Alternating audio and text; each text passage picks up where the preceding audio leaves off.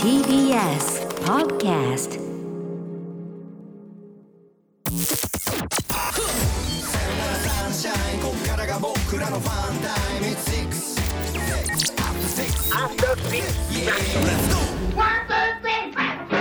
俺たちもベスト10に移せと褒めまくってました。いいね下ネタたっぷりでとても子供には聞かせられないものばかりで2013年に解散しました。そんな理由女と金というあまりにもベタすぎるバンド崩壊ストーリーのかでした。えでもえー、かっこいいんだけど。まあダメだったんでしょうね。誰も俺の胸を熱くさせたぜあの感動がまた蘇る一夜限りの復活ステージいけずバンド天国2021夏フェス開催。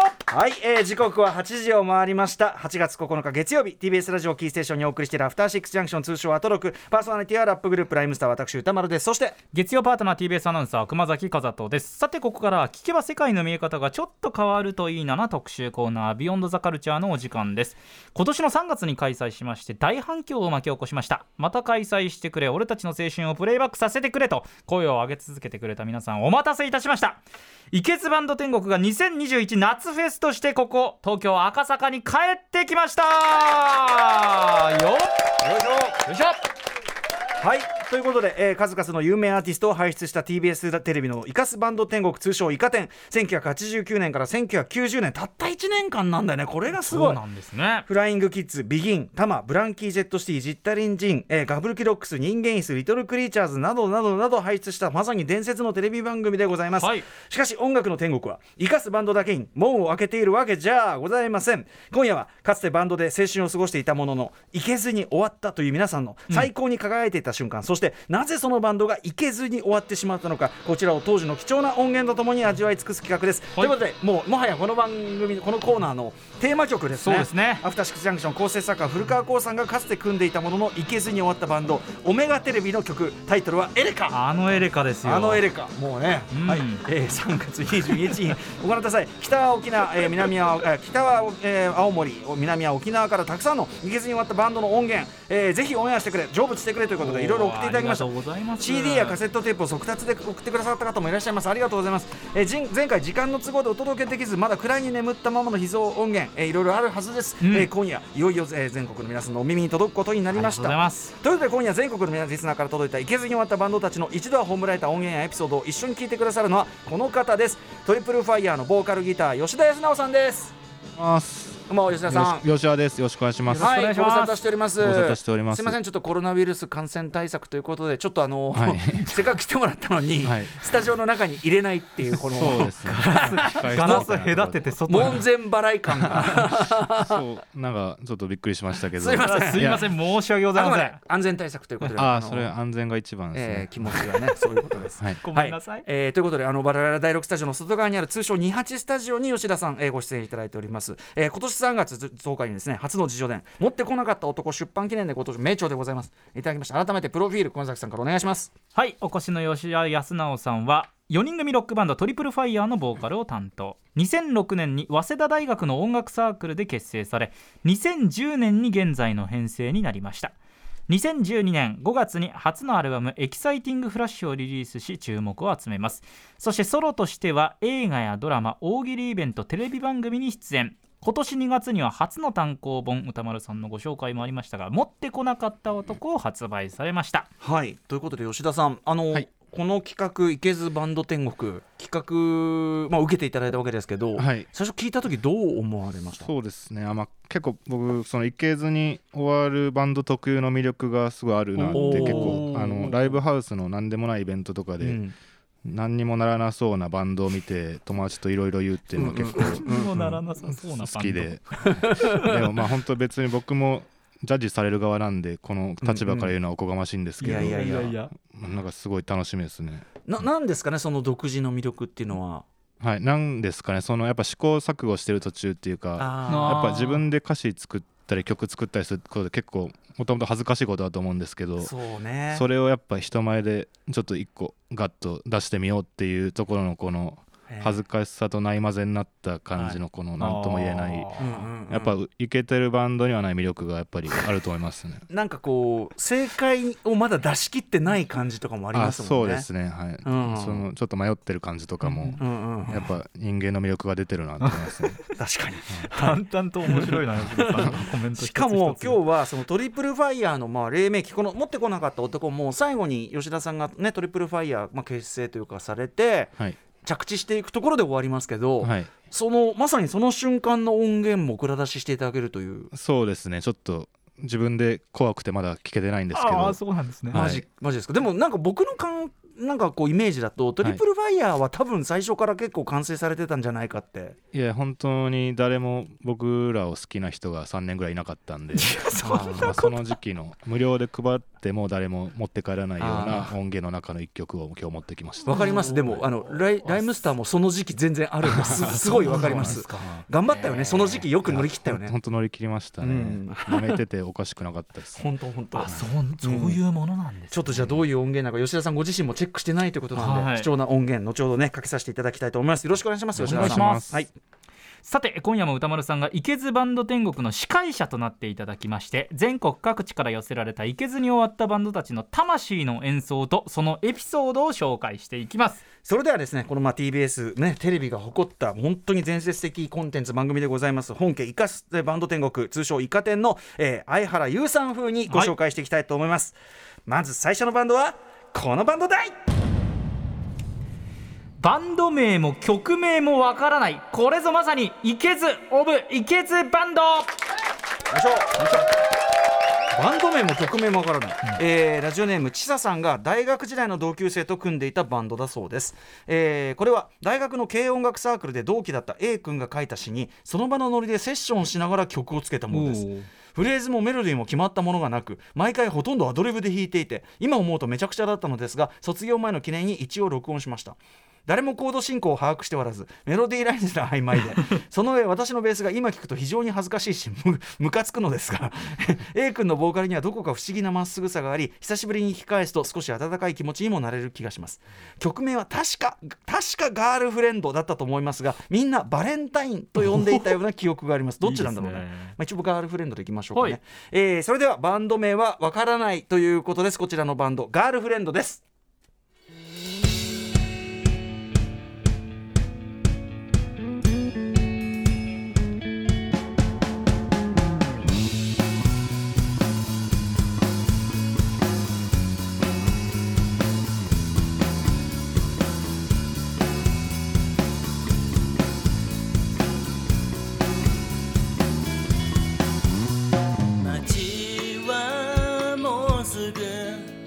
バレンタインデーが迫ってて街角の店にはチョコがたくさん並んでる。だけど僕には興味が持て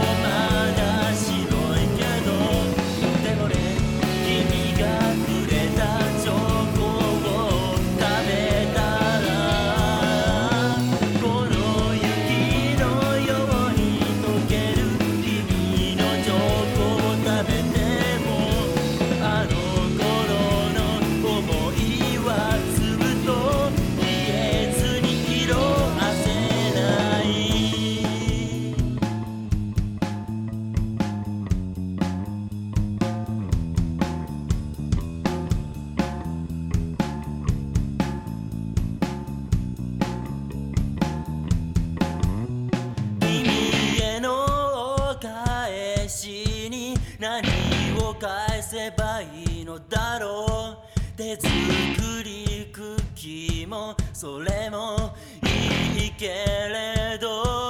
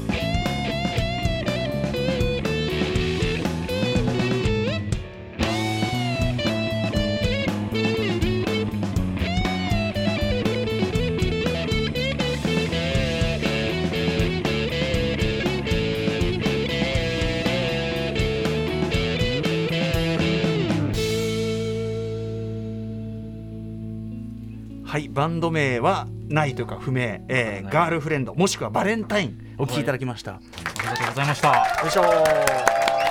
吉田さん、い、かがでした？これはでも結構こう懐かしいというか僕と同世代なのかなというか、うんうん。2008 9年ぐらいのにこういうバンドがすごいいっぱいいたなという印象があってでもあんまりこう聞いてて、うん。まあ、恥ずかしくはないなっていうか、なんかねうん、あの即興でやってるって割にはなんか。あそうなんですよ。それ即興なのにちゃんとしてるじゃんっていうのがありますよね、まず。うんうん。でやっぱちょっと歌詞とかもうん。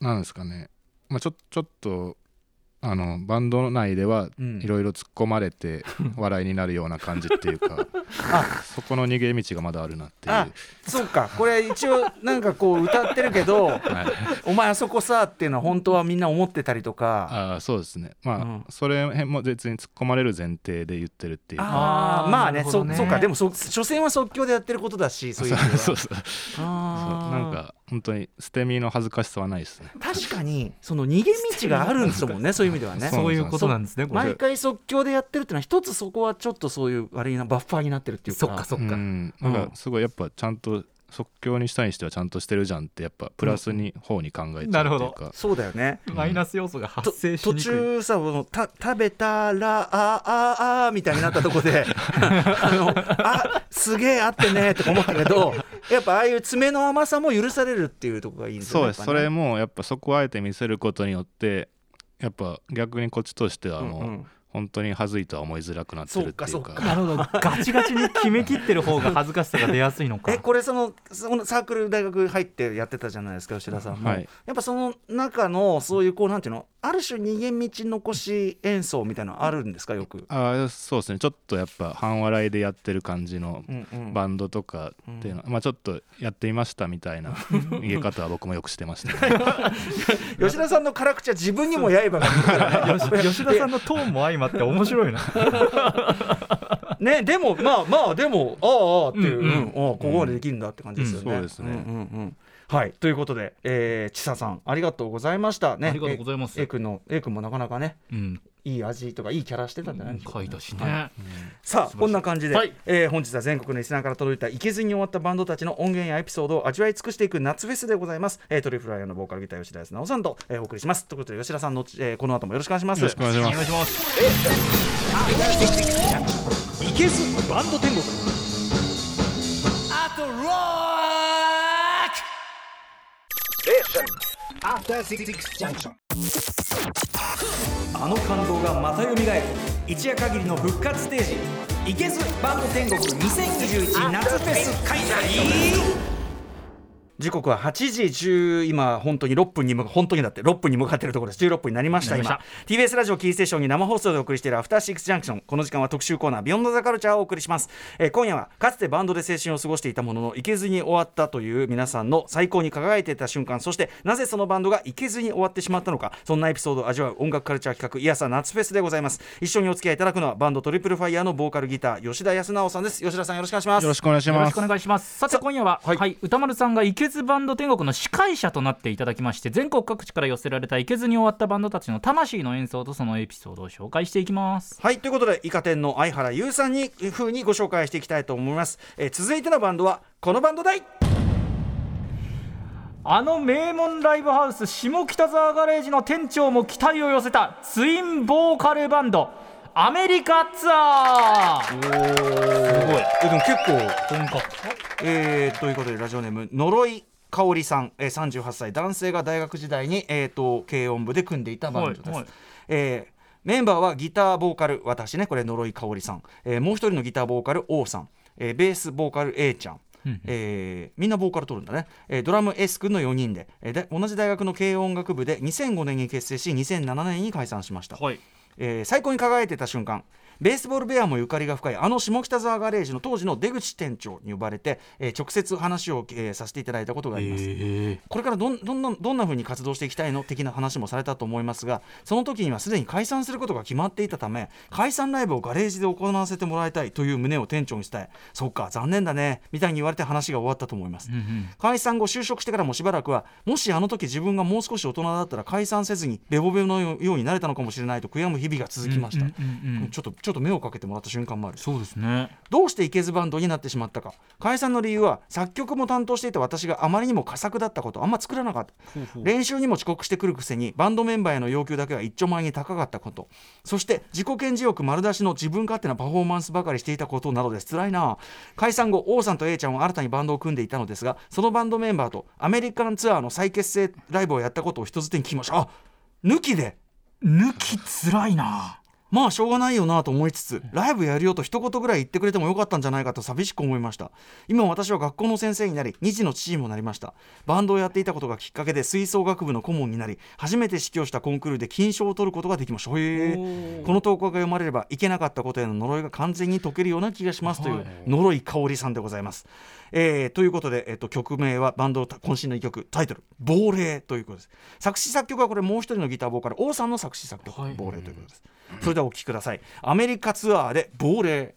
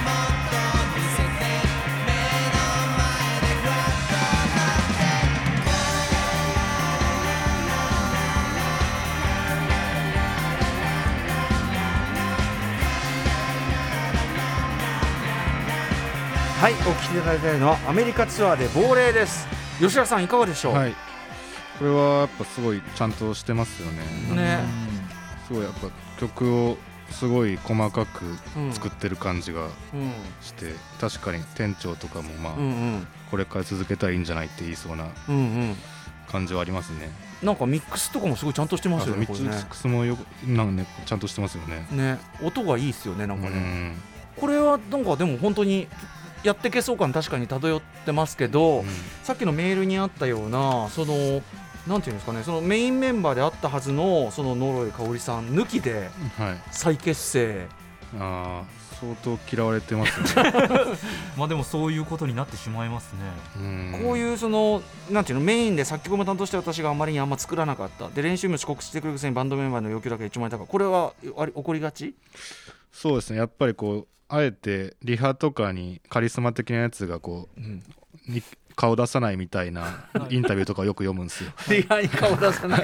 カリスマ的なやつが。かそう。でそういうのをちょっと真似しまあそういうそういうのも許せよみたいなあそういう一流どころじゃないけど、まあそれすでにね成功したカリスマの振る舞いをやっちゃう,、そその影響を多分受けてうんるところはあると思いますね。リハ来ないのダメだよねどう考えてもね。そう普通ダメなんですけど、うん。まあ、この回数、まあ、数年の活動で絶対やっちゃダメなんですけど。確かに。おっしゃるなるほど。うん。ねえ。本当にずっとやってるバンドだったら結構そういうことがあるみたいで、うんうん。うんなるほどね。でもねあの曲そのものはこれだけの完成度だからある意味そのちょっと調子に乗れちゃうぐらいのクオリティではあるっていうか。そうです。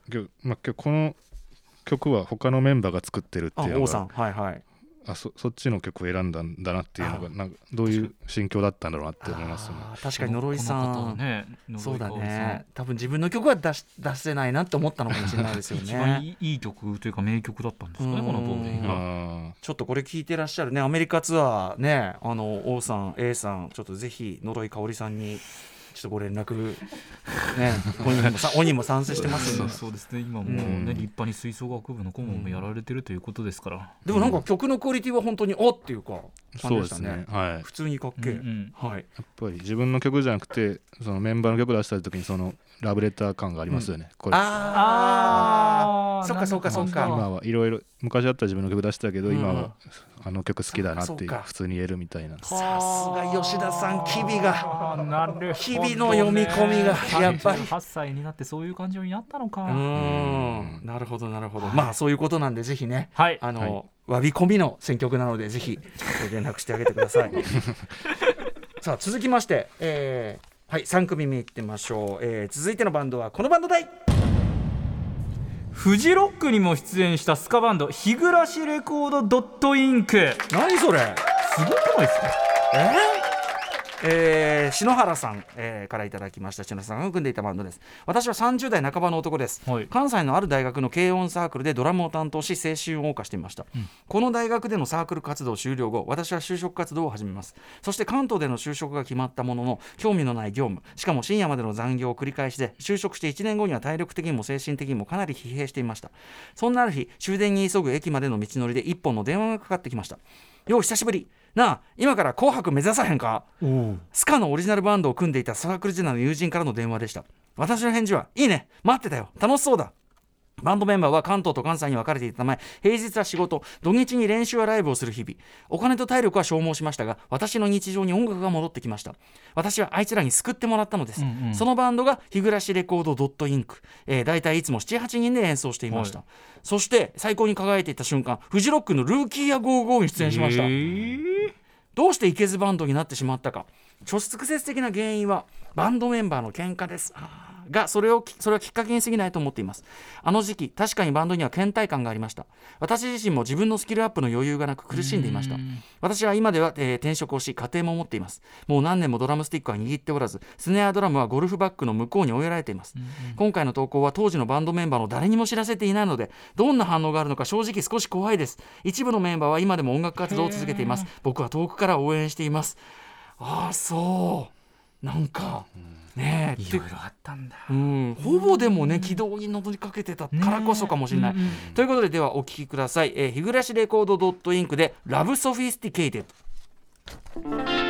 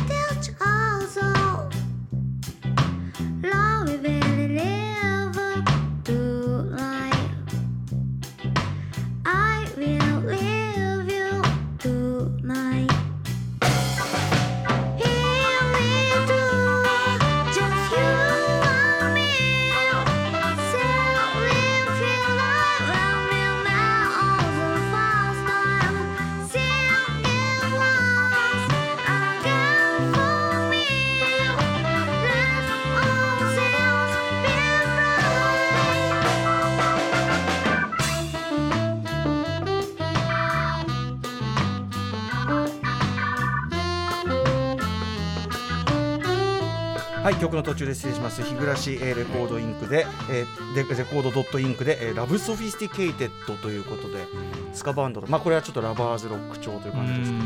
吉田さんいかがでしょうか、はい。あのこのスカっぽい感じでやっぱりウィスパーボイスっぽいうん。女性ボーカルってあんま聞いたことなかったんで、はいはいはい。確かに普通にちょっとあ確かになんか面白いバンドだなっていう感じがしますよね。ねフジロックルーキーザー55に出てるっていうぐらいですから、僕は56回ルーキア号起きて全部落ちたんで、あやっぱりこういう人が通るんだなっていう。あ あのそういう感覚で見あの一応あのなんていうのこう成功者側からのコメントをねもらうあれなんですけど。下からのコメントでもでも分かる分かる。あの、いや俺これ落ちてますけどみたいなのありますよねそういうのうん。ねそうなんですうん、だからかなりいい線は言ってるわけですよね。うん。曲もすごいかっこいいし。かっこいいですね。でもこのなんていうんですかねそのバンドメンバーの喧嘩だけど直接的ではなくまあ単純にもう行き詰まりみたいな、うん。こう行き詰まり解散って。確かに。ある感じですか？これはって。やっぱいいバンドでやっぱりんいろいろがうまくいくっていう両方満たさないとやっぱ続いていかないと思うんで、はい。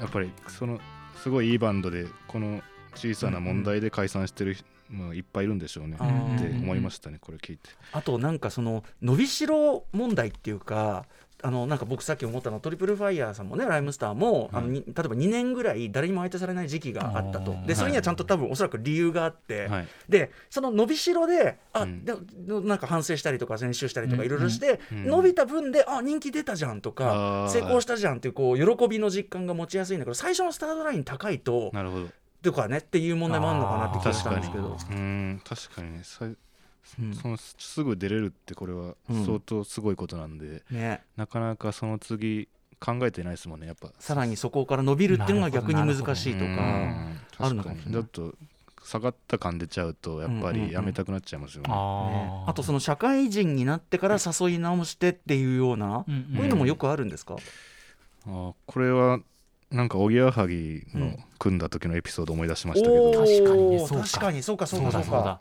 そうだ。なんかそれそれでやっぱその綺麗な話にあ今後なりそうだなってすごい思うじゃないですか多分、うんでバンド組まへんかとかうん言われたら、うんうんうん。それにちょっと乗っかりたい乗っかってガンガン行くっていう成功図がすげえうんうん。描ける、成功した後はいはい。インタビューで言うみたいなのが描けると思うんですけど、うんうんうん。やっぱそれにちょっと沿わなかった時に、うん。あれなんか違うパターンじゃんって 多分。あれ話が違うじゃんみたいな。なっちゃいそうですよね。うん。さすが吉田さんね。あのそのトーンでビシビシとビシビシと通常は言いづらいことをエッジが効いた。ご意見ありがとうございます。はい、でも、まあ、あの素晴らしいクオリティなのは間違いないと思います。えー、日暮らしドットインク、えー、ね、まあ、音楽活動を続けられている方、当然ね、いらっしゃるわけですよね。頑張っていただきたいと。うんはいはい。さあ、ということで、ここで、なんと、トリプルファイヤー、えー、のですね。貴重な蔵出し音源を、はいそろそろお聞きさせいただきたい、あさせていただきたい。はい、えー、いつ撮ったやつなんですか？これは2007年か8年ぐらいうんうんだと思うんですけど、もう組んですぐ。組んでそうです、まあ、ライブハウスで出したくらいなんで1年ぐらい経ってはい。からだと思うんですけど、うんうん。まあ、これをねただで配ろうとしてたんですけど、うん。ただでも受け取られなかった。音源の中から選んだ一曲となって。もうトリプルファイヤーって名前ついてる？あついてますね、うん。まあ、サークルの中ではいい曲だっていう評価があったけど、外にライブハウスで行くとまあ誰も好きにならなかった曲あのーこのさ持ってこなかった男の中でもそのサークル内のパワーバランスの話がすごいねヒリヒリするんですけど、はい。まあでもサークル内では評判良かったやつと、そうですうね、ん。作詞作曲は吉田さん、僕ですね、はい。どどんな曲でしょう僕は、まあ、ちょっとまあフォークソングみたいな感じなんですけど、うんうん、な何も訳が分からず一番最初に作ったサークルで入ってなんか曲作んなきゃいけなくてなんか作ったっていう、うんうん、本当に。ちょっとあのアークティック・モンキーズのうん。リフを結構パクってるんですよね、はっきり。はい、パクってる。パクっててうん。後で気づいたんですけど、ああじやってからああーこれあれだみたいな。確かにその時期聞いてたなみたいな。なんか人に言われて、はい、まあまあまあうん。うん。まあちょっとねこう聞くのは今めちゃめちゃ怖いんですけど。いやでも貴重な音源でそれだけね吉田さん自身がこ怖がってるような音源を出していただくことが実態ありありがたいですね。恥ずかしくない意味ないですからねうんありあさすがありがとうございます。さすが。です。そこまでちょご配慮いただいて。では曲紹介、えーよろしくお願いします。はい、えー、トリプルファイヤーでラブピースです。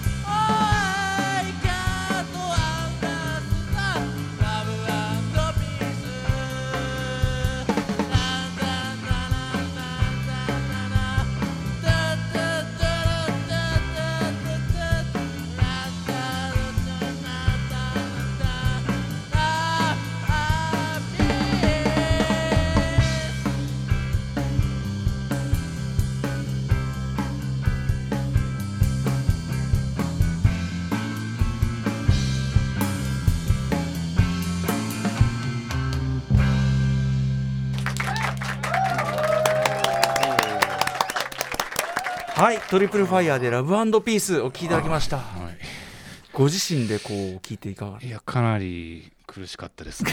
まあね。顔を押さえてらっしゃったご自身はねででもなんか今のトリプルファイヤーとは違ううんまあまっすぐなっていうか素直な曲ですよね。素直ですね。やっぱりちょっとまだ純粋さはあります。けどちょっと僕が不安視してたよりはうんうん。まだ歌がうまかったっす、あいや本当に本当に。全然全然。なんうん。か裏取り直すよっていう感じは裏返ってんじゃんみたいなのがありましたけど、まあでもそれもねうん。味だし。まあ、ちょちょっと感想激して激しくしてみるみたいな感じめっちゃあったなみたいな、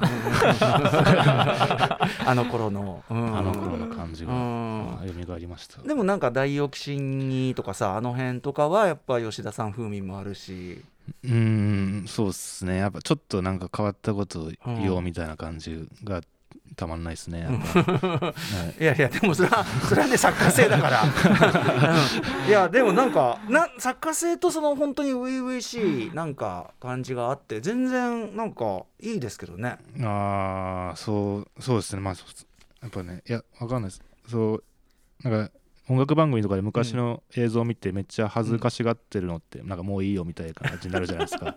周りからしたら別に普通なんですけど、ええ今がそれなのか俺僕に気を使ってくれてるだけなのかが分かんないです。そのあの自意識の葛藤の部分はね。いやいや気遣ってない気遣ってない。あのうんあのうん。あのこれはこれとしてよかったですね。ーまあまあまあまあね終わったことなんで。あとの後に終わったことあ終わったこと。あと後にトリプルファイヤーがその完成されたいろんなのがあることを浮かべて聞くからやっぱりいいってのはありますよねやっそうですぱね。まあまあうん。いろいろまあその後元気に来てるんでまあ元気にいろ元気っていろいろあったけどよかったですっていう感じでね。す、でも確かにこの時点ではの、ね、どうなるとも分かんないんですもんね。いやそうですよね。すごいことだよね。先がないですよね。うん。いやでも貴重な音源これトリプルファイヤー。これこれこそ永久保存版だったんで皆さんね。はい。あの堪能していただけましたでしょうかって感じですね。ありがとうございます。ではでは、えー引き続きですね、イケズバンド天国ね。はい、えー、はいリスナーの皆さんから寄せられた音源いきたいと思います。お願いします。次のバンドはこのバンドだいコピーは一切禁止。全曲オリジナルを突き通した4ピースバンド惰性恋愛。はい。おこちらですね、なんとこの番組でもね、あのよくご紹介させていただいてます、えっ、と和歌山本屋プラグのえっ、と島田さんが大学時代に組んでいたバンドです。私がバンドを結成したのは大学1年生の終わり頃18歳自意識を最高にこじらせ生きりまくっていた時期。それゆえに学内の軽音サークルの仲良くワイワイとした中団のノリにもうまくなじめずバンドなんて34人集めればできるものをわざわざ何十人と集めるサークルの気が知れないねというという完全に拗ねてひねくれた一人生きり状態結局当時学部で仲の良かった友人たちを誘い自分はボーカルとギターそして作詞作曲を担当。最初からコピーは一切やらないというのも技術が全然なくそもそもコピーが難しいため自分が演奏できる曲イコールオリジナル楽曲を作ってライブハウスにデモテープを送りブッキング、えーライブに出演していく素人バンド活動が始まりました。もういきなりどうしていけずバンドになってしまったか、えーバンドはその後特に技術が向上するわけでも名曲が生まれるわけでもなく3年生のあたりから他のメンバーが留学や勉強で忙しくなり開開店休業状態に、自分は大学卒業後も一人細々と音楽活動を続けていたのですが当時の神戸のライブハウスシーンはちょうど黒猫チェルシーや女王橋など勢いと才能のある若手バンドが台頭していた時期。中でも特に衝撃的だったのが今現在も踊ってばかりの国でボーカルしてえーで活躍しているボーカルの下津さんと同じライブに出演した時のこと、手ぶらでライブハウスに来た下津さんにギター貸してと言われるまま渡した。何の変哲もない普通のアコギで自身の日常を即興でどえらいブルースにして歌うステージに。打ちのめされるなどして結局徐々にライブハウスから足が遠のいていきました。ということで、えーここからお聴きいただくのはこの「惰性恋愛」の渾身の一曲。タイトルはバイブレーターヒロシ、えー今回送らせていただく音源は2008年だったと記憶していますが、えー開店休業の後久しぶりに行った解散ライブの時のもの。バイブレーターヒロシのヒロシは阿部寛のヒロシですね、はい、えーお聴きください。解散ライブの最後の演奏です。惰性恋愛でバイブレーターヒロシ。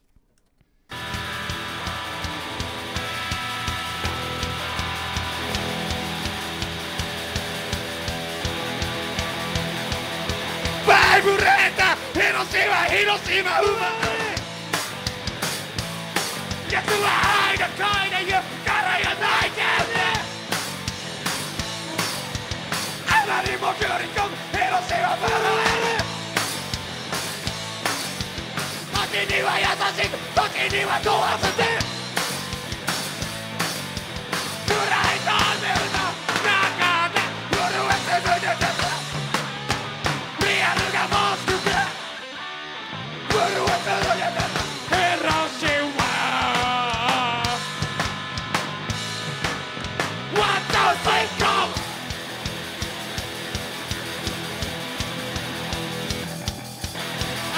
私広瀬。暮らしにゃ信じたあなた私広瀬。させ恋愛特に意味はない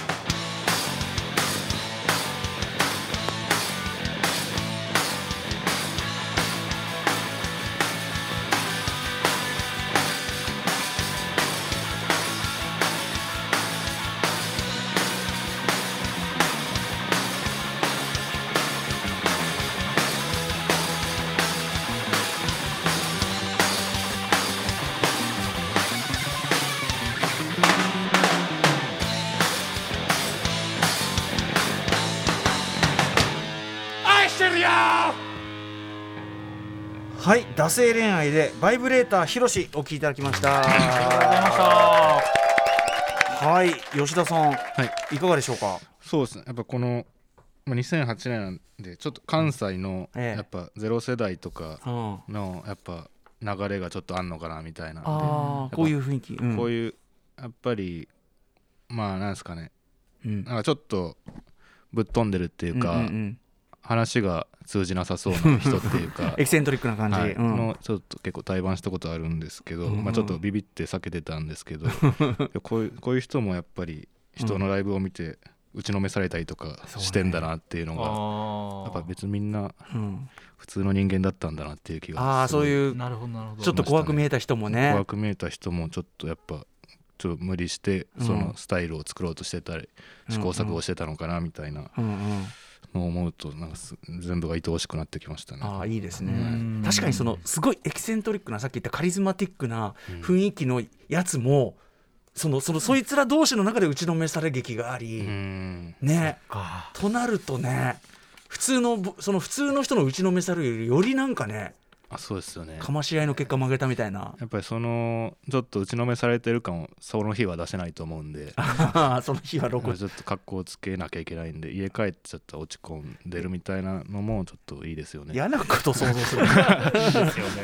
えーでもこう実際こうなんていうのあこいつにはかなわねえなシーンってやっぱ、例えば吉田さんとかもあったりしました？やっぱ僕もその踊ってばかりの下津くんの弾き語りをなんかたまたま見た時とかは、なんですかね空気の色が変わったみたいな感じがしました、やっぱすごいんだ。それはあんまりお言わないですけど一人は。あんまり言いたくないけど辛いんで、はい、辛いんで。女王蜂もね、うんうん。この人言ってたんで思い出しましたけどやっぱりライブハウスの前に座ってるのを見た時に、はい。あ完全にもうすごい人たちじゃんみたいな、まああ ねー 絶対違うじゃんみたいな確か感じで。にね確かに。もうキャラクターもねそうそう。あれだもんね。明らかにそりゃ普通こっち見るわなっていう感じがうん。座ってるだけでしたんですよね、うん。うんへそうか。えそういう時対バンとかでこうこっちとしてはトリプルファイヤーとしてはどうやって戦っていくんですか？いやもうねそれはやっぱ、まあ、対バンすらもうしてないんですけど。ああそうか。まあでもそうですよね。やっこぱお酒をて気をされてる場合？できるだけお酒を飲むっていう、なるほどね。でなんか大物っぽく振る舞うっていう。吉田さんそねえまあその赤裸々なあれがねやっぱり。大物っぽく振る舞う。大物っぽくってどうやって振る舞うんですか？それまあそういうなんですか別に小さなことにこだわってないっていうかいいよいいよ。なんかうんなんか別にややろうぜみたいななんか。普通に普通にやろうだから普通に会話できない感じの人を取り繕うっていうか。でもその理由は酒であると。そうですね、うん。お酒でなんとかそのカリスマ感を出そうと。気持ちはわかります、はい。はい。楽屋ではしてましたね、うん。ね、でもでもねそういうあの みんなそういうとこ経てるのよ。お互いそのすあのね生きり合いの生きり合いのビクビクビクしながら生きり合ってるわけこれはね。そういうことなんですね、ちなみに本屋プラグ島田さん今はねあんなジェントルなインテリなんだからこういうのやってああの和歌山のね本屋プラグって超イケてる。ああちょっと名前ちょっと見見たことあります。ぜひちょっとライブ行った時とかはい、はいあ行きたいです。おすすめいたします。はい。島田さんありがとうございました。はい。さあまだ行きますかね。はい。行ってみましょう。続いてのバンドはこのバンドだい。ステージで花火？破天荒なベイエリアファンクバンドマジックスタッフ。はい、えー、辻ボンラジオネーム辻ボンドさんのお父さんがえ辻ボンドさんのお父さんが70年代に組んでいたバンド。70年代の音源来ちゃった。僕の父が70年代にベースを弾いていたベイエリアファンクバンドマジックスタッフのライブ音源をぜひいけずバンド天国でかけ、えー、昇天させてください。9人編成で。ちなみにバンド名は当時大人気だったフュージョンバンドスタッフから取ったようです、えースタッフは1970年代後半から80年代前半から活動したアメリカのフュージョンバンドですね。スティーブ・ガットがいったところ。えーで最高に輝いてた瞬間1976年とある野外コンサートに出演と、うん。どうしていけずバンドになってしまったか。しかしその野外コンサートで調子に乗って舞台で花火を焚いてしまったためレコードに入るはずだった音源がお蔵入りになってしまった。結果的にいけずじまい。そんな中父には子供である僕が生まれたこともあってプロを目指すことをやめサラリーマンとなり家庭を支えてくれました。ちなみにそんな僕は父の夢を受け継ぎいけるバンドにいけてるバンドに所属して2005年にメジャーデビューすることができました、すごい。えーただ今では2児の父となり2015年にそのバンドを脱退し、えー僕も定職についてどその後のバンドも気になるなこれね。書いてないんだからメールはね。はい、えーでタイトルはですねこれビートルズのカバーです「えー、Got to Get You Into My Life と」えーと9人編成本体入りのベイエリアファンクバージョンということです、えー冒頭でボーカル浅田陽子と紹介しているというこれが大学聞きどころということです。すごいね。むすごい昔の本格音源が来てしまいまし70年はい、マジックスタッフで、えービートルズのカバーです「Got to get you into my life Ladies and gentlemen, welcome. Our super lady soul, Asada Yoko. You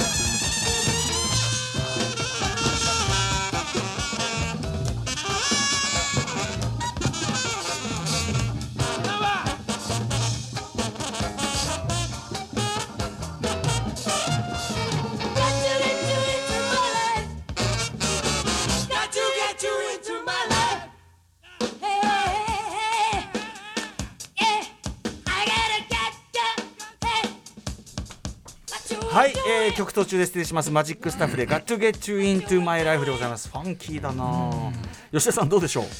いやーかっこいいっすね。ねちょっと僕がダサバンドに求めてるものが全然入っえてなかそうだね。あの 確かに。なんか結構さあの今回はねやっぱあのどんどんどんどんなんかこう投稿音源のレベルが上がってて、うん。これは本当にいやこういうバンドがなんかまあ解散しちゃってっていうか、うんうん。なんか一個の花火焚いちゃうみたいなはい。一個のきっかけで解散しちゃってるっていうのが、まあもったいないというかね、だから結構だから実はこのレベルですごいもうちょっとでいけたのに花火とかうん喧嘩とか、うん。まあ、前回の女とかはい。なんかそういうので止まっちゃったみたいなのいっぱいあるんでしょうねやっぱね。難しいですねバンドってこう続けること自体も一つこうなんていうの？運つうかぐこう努力もあるけど、うん。大変なことっていうか。でやっぱバンドやってるとこうちょっと破天荒なことをしたいみたいなことあるじゃないですか、はいええ。でレコードレーベルの人来たけどめっちゃ失礼な態度を取ってやったみたいなこと言いたいみたいな。そんなことあるんです やっぱこびてねえぜってこびてねね絶うんここでこびるやつ出せだろみたいなのがあるんで、それとでも嫌われないとのせめぎ合いですよね。あの破天荒面白いと、うん。面白いやつらだって思ってもらうのと嫌われのこの なるほど。ちゃんといいとこを つかないといけないですようね。ん。そこが狭いですよねなかなか。舞台上はやっぱ書き系はねかなりやっぱり厳しいですもんねやっぱね。うん。まあカッキーはちょっと危ないですよね、うん、電撃ネットワークさんもずーっとライブできるとこすごく減ったって言いましたもんね。あねそうか。うん。だから急にやったりしたら余計ダメですよこれは。確かに。うんでもこれお父さんがやってたバンドでこの送っていただいた辻ボンドさんもこれまあバンド名あえて書いてないんであれですけど、うん。あの2005年にメジャーデビューすることができたって、いやーそそっちもちょっと聞きたいですね、よね。10年間しかもメジャーでだからこれもうプロになっちゃったわけだから、うん。すごいですね。ねうん。だからそういうこう10年間プロでやってても脱退し、うん。まあ、定定職っていうかそのいわゆる固い職に就くっていうパターンもあるんですねやっぱね。うーん。そういう人がすごい人がいっぱいいるんでしょうね。ねそんな中ねなんか申し訳ない気持ちにもなりますよね。我々もね。僕なんかね本当しがみついてる感じがしちゃ,、しちゃいますよね。いやいやでもつでもつでも続けてられること自体がグループとか、うん。やっぱそれ自体も一つのなんていうの才能っていうかうん。一つの能力なのかなって気もするんですけどね。ああそう捉えていきたいですね。捉えていい。ワードチョイスがさ。はい。いやということで、えーまだまだ他にもいっぱいいただいているんですが今日の時間内ご紹介できるのはこんな感じでございます。ということで吉田さん、はい。今回いかがでしたか？いやーちょっとやっぱ好きですねこういうのは、ね。うん。今回ちょっとクオリティすごい高めのやつもね多かったけど。高かったですね、うん。全体的に、うん。でもなんか吉田さんはそういうこと、そのもちろん高いのはねかっこいいけど、はい。そういうことばかりを求めてるわけじゃないですよね。ね。オーディションじゃないから。やっぱりたまたま生まれ出てしまった何とも言えないものとかにもやっぱ面白さあると思うんで、はい。なんですかねさクオリティが高いものは高いでいいんですけど、ええ。まあちょっとそういう良さもまあちょっと発見していきたいなというそうですよ感じですね。ちょっとねあの僕もなこんだけ皆さん出して吉田さんもこれだけ出していただいたんだからやっぱあの高校時代のあのウクレレ P の音源があるんだったらいずれは出さなきゃいけないけど ちょっと今んとこ見つかってないんだけどな、うん、ラリー X のねラリーゲームのラリー X とかあと恋の盆地シートのカバーとかね。しょうもない音源見つかってほしいな、当時の80年代半ば当時の受け狙い感にあふれた。はいということで、えーはい。本日はバンドトリプルファイヤーのボーカルギター吉田康直さんに、えーお付き合いいただきました。最後に吉田さんお知らせごとお願いします、はい、えっと、今週末に渋谷じゃあ下北沢近松っていうところでライブがあります。おちょっといつ売り切れるか分かんないんでちょっと見てみてくださいネットを、あと今年ライアルバムが出るかもしれないです。ちょっと今作ってるんでわかいつ出るか分かんないんですけどまあ頭の片隅にお願いします、はい。ぜひトリプルファイヤーさんでなかなかライブダイレクトね出てもらえなくて。はい、なんかほらビービール飲んで話すだけならいいですみたいな。ああそうですね。そういう仕事の受け方しかしてくれないから。融通が効かなくて。引かな引かなすぎでしょ。あでも今あのコロナ禍になって収録ありだから、はい。ちょっと考えてください。あそれぜひお願いします。はぜひお願いします。はいということでトリプルファイヤー吉田康直さんとともにお送りした「いけずバンド天国2021夏フェス」でした。ありがとうございました。ありがとうございました。皆さん音源もありがとうございました。ありがとうございました。After Six Junction.